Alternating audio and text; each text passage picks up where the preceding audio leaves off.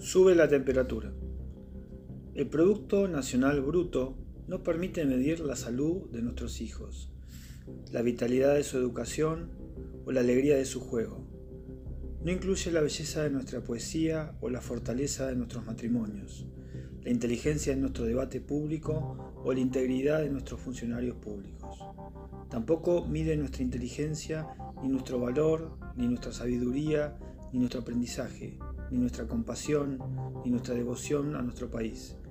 En definitiva, mide todo, salvo aquello por lo que vale la pena vivir. Robert Kennedy, 1968.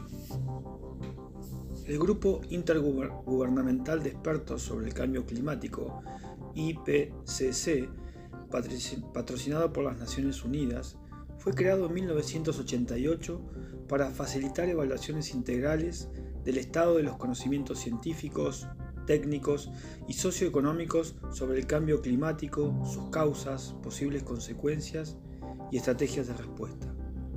En estos últimos días circularon en los medios periodísticos de todo el mundo las conclusiones de un duro informe elaborado por este organismo internacional.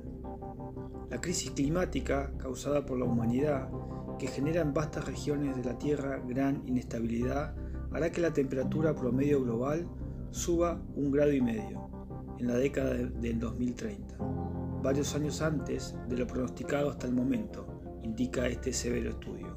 El IPCC proyecta que se superará un calentamiento global de un grado y medio en el futuro próximo, entre 2021 y 2040, y se mantendrá por encima de esa temperatura hasta el final del siglo, en todos los escenarios, excepto en el de las emisiones más bajas.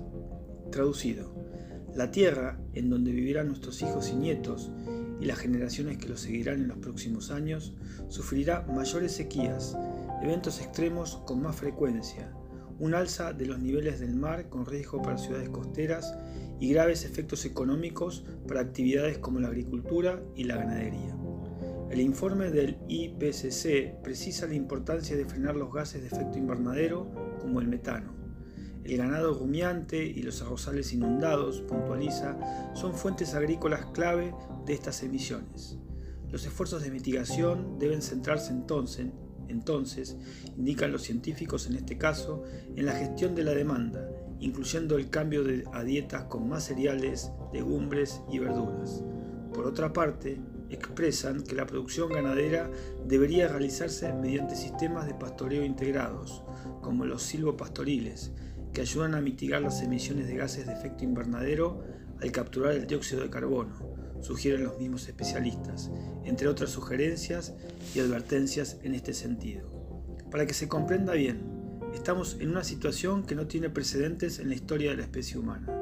Según el mismo reporte, el ritmo de calentamiento se está acelerando y las temperaturas de la superficie del planeta han aumentado más rápido desde 1970 que en cualquier otro periodo de 50 años durante al menos los últimos 2000 años.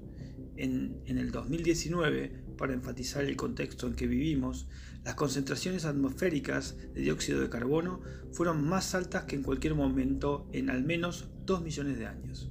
A su vez, las concentraciones de metano y óxido nitroso fueron más altas que en cualquier momento en al menos 800.000 años.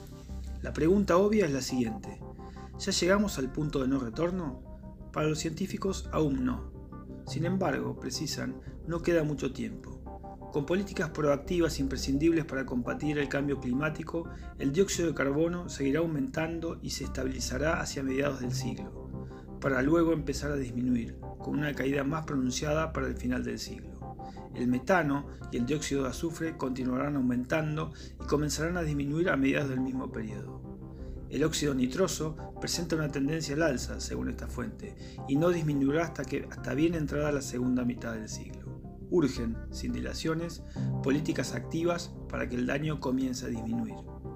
Algunos efectos de la crisis climática detallados en el reporte son los siguientes.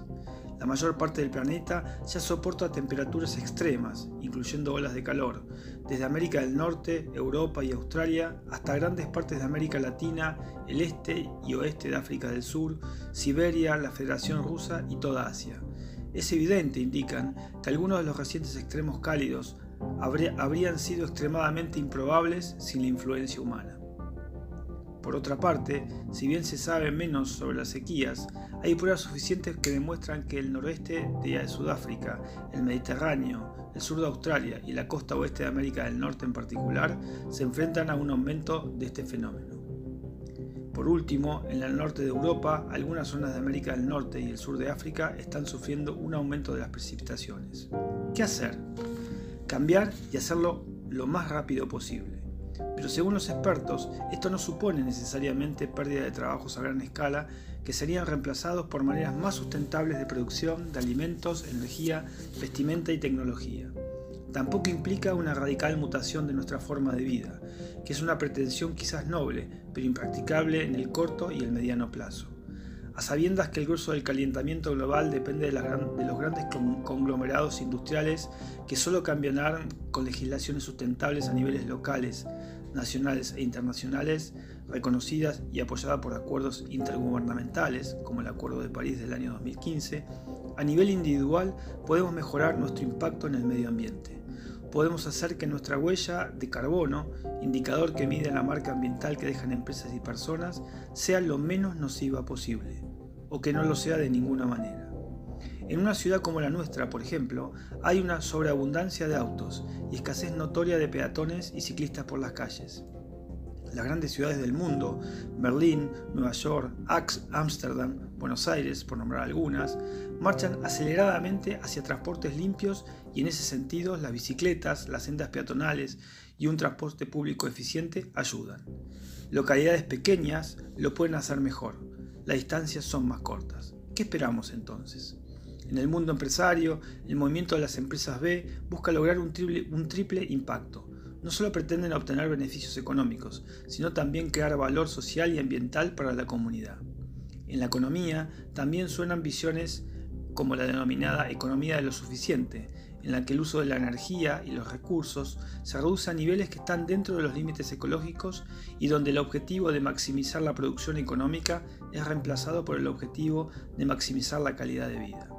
También aparecen visiones como la de la economía circular, en donde el modelo de producción y consumo implica compartir, alquilar, reutilizar, reparar, renovar y reciclar materiales y productos existentes todas las veces que sea posible, creando un valor añadido. De esta forma, el ciclo de vida de los productos se extiende y la obsolescencia programada deja de ser un negocio contaminante.